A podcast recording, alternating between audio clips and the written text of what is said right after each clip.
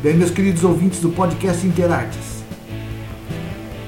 no episódio de hoje nós discutiremos a posição da Semana de Arte Moderna no cenário das relações entre a literatura e as artes plásticas.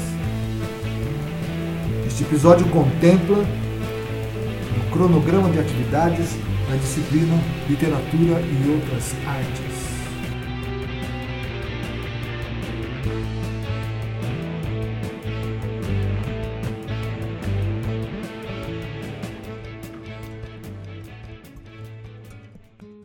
Proposta inicial seria compreendermos o hibridismo da arte contemporânea. O que se entende por hibridismo? Nós entendemos como uma mistura, uma amálgama de várias artes. Não seria uma tentativa de uma suplantar a outra, mas de compreender os processos de criação, os processos catárticos que elas podem deflagrar cada uma delas. Então, como que o cinema funciona, como que a pintura funciona, quais as relações destas destas artes, não somente essas, mas a arquitetura, o teatro, a música, a dança, né, se relacionariam com a literatura. É, ao mesmo tempo, é preciso compreender que não está muito distante de nós. Nós vamos nos focar aqui no começo do século XX, momento em que este congraçamento de artes se faz muito sensível. E é claro, tem aí alguns desafios que precisamos é, enfrentar, como, por exemplo, recusar a ideia de que uma arte vai se superpor à outra e vai fazer a outra desaparecer. Isso é uma tolice que realmente não, não vale a pena ser desenvolvida. Mas é, por que o começo do século XX? Por que, que eu recuei 100 anos?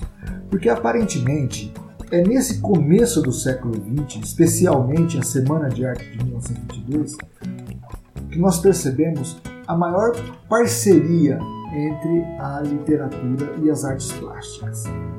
Existe ali uma condição muito favorável ao encontro dessas duas artes. Há uma coisa interessante acontecendo nesse momento também que coloca, que dá certa glória para ele. A arte brasileira sempre foi meio que subordinada à arte do colonizador, à arte do europeu. E nós temos aí mais ou menos uns 100 anos de distância. Acontece lá na Europa, depois de uns 100, 120 anos, começa a acontecer aqui na América. Mas parece que nesse momento as coisas aconteceram de maneira mais próxima. Não, não tinha essa distância, não aconteceu essa distância tão grande. O que empresta uma certa glória para esse momento, porque nós fizemos os nossos movimentos modernistas quase em paralelo aos movimentos que modernistas que aconteceram na Europa. Portanto, estudar a literatura no Brasil sempre foi estudar literatura comparada, como nos diz o Papa Antônio Cândido.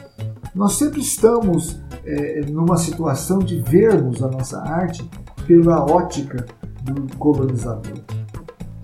E esse momento, portanto, nos traz um certo refrigério, porque nós comungamos no mesmo tempo que ele é, está promovendo as suas alterações também. Então, chama-se Semana de Arte Moderna de 1922, porque óbvio, né, aconteceu em 1922, e ela está sendo apresentada para vocês aqui como um momento de libertação estética do Brasil dos seus, das suas amarras colonizadoras. Essa revolução estética ela está sendo também colocada para vocês aqui como um momento especial do encontro de várias artes, justamente porque percebe-se nela a presença grande das artes plásticas.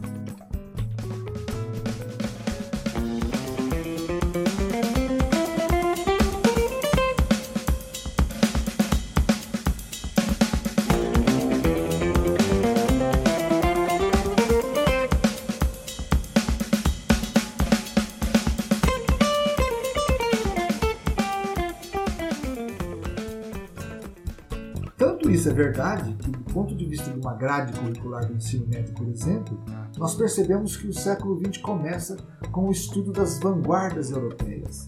É, o cubismo, o futurismo, o surrealismo, o dadaísmo e os vários ismos que por lá aconteceram têm um lugar privilegiado nesse momento do ensino médio, justamente porque se percebe esse, esse, esse encontro das artes. A matematização que veio o gosto pela guerra, pela violência que nós percebemos no futurismo, o elogio ao sonho que o surrealismo promove e a recusa total à tradição que é incorporada, incorporada pelo judaísmo.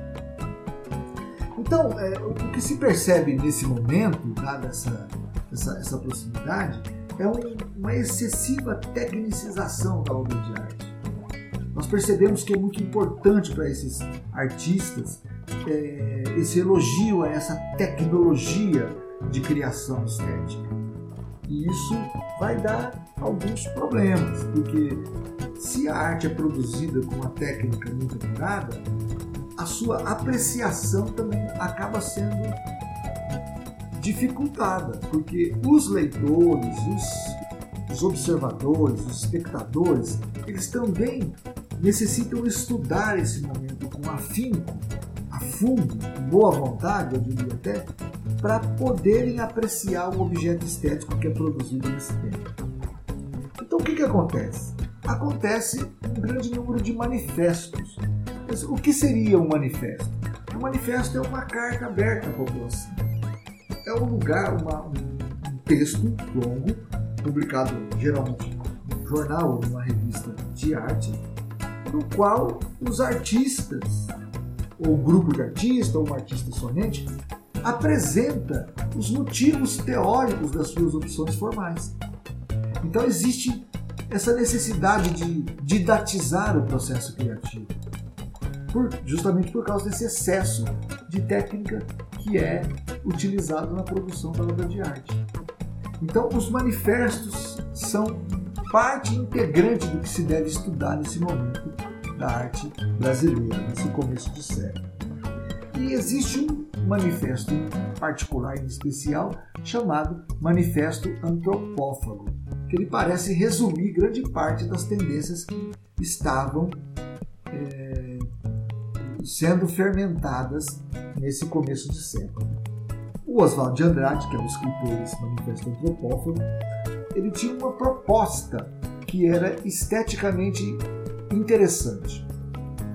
Reconhecendo que o Brasil é um país colonizado, que não há como a gente apagar essa, essa mácula da nossa história, e reconhecendo também o grande avanço que acontece entre o começo da colonização nesses momentos do século XX, né, reconhecendo que se transcorreu uma trajetória, o Oswald sugere que nós não nos distanciemos muito. Tomemos aquilo que de interessante existe, aprendamos com as teorias europeias, mas que nós nos distanciemos delas logo depois que nós delas nos alimentamos. Vamos para outro lugar, vamos criar uma arte que seja nossa, uma arte que seja diferente de tudo o que a Europa é capaz de produzir. E o que a Europa é incapaz de produzir? A Europa é incapaz de produzir seres primitivos. E nós temos uma grande quantidade deles, que são as nossas raízes etnográficas, né? que são os nossos índios e os nossos os negros que por aqui vieram escravizados. Eles são primitivos, eles não são influenciados por essa, esse excesso de técnicas, de técnicas que a gente percebe que a Europa tanto gosta. Então, apropriar-se daquela técnica, daqueles procedimentos formais e aplicá-los a um primitivismo brasileiro, com uma certa violência na recusa ao tema europeu. E daí a gente já pode até lembrar uma, uma presença grande do, do perigo.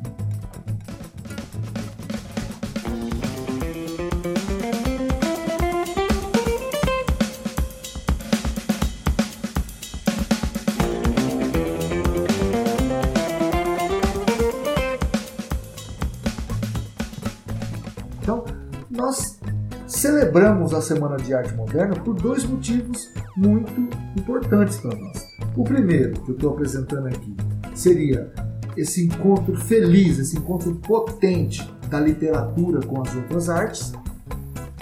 E, em segundo lugar, essa, essa ode aos, às nossas raízes culturais, ao nosso primitivismo. Seria essa a grande sacada da Semana de Arte Moderna de 1922.